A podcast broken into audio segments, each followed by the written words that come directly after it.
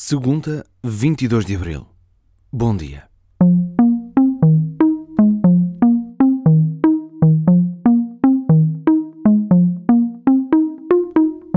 Não que isto não aconteça com carros de outras marcas, mas porque estes simbolizam o futuro e são uma espécie de máquinas pioneiras em termos de carros elétricos, quando alguma coisa de mal lhes acontece, é sempre notícia.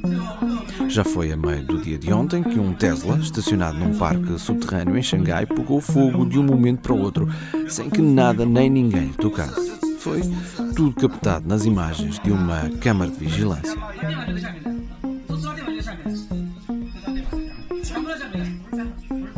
Ora, quando ouviu falar do incidente, a administração da Tesla avançou com a informação de que enviou peritos para avaliar o que aconteceu, porque há uma crescente preocupação com incidentes deste tipo. Aliás, já não é a primeira vez que Teslas simplesmente começam a arder.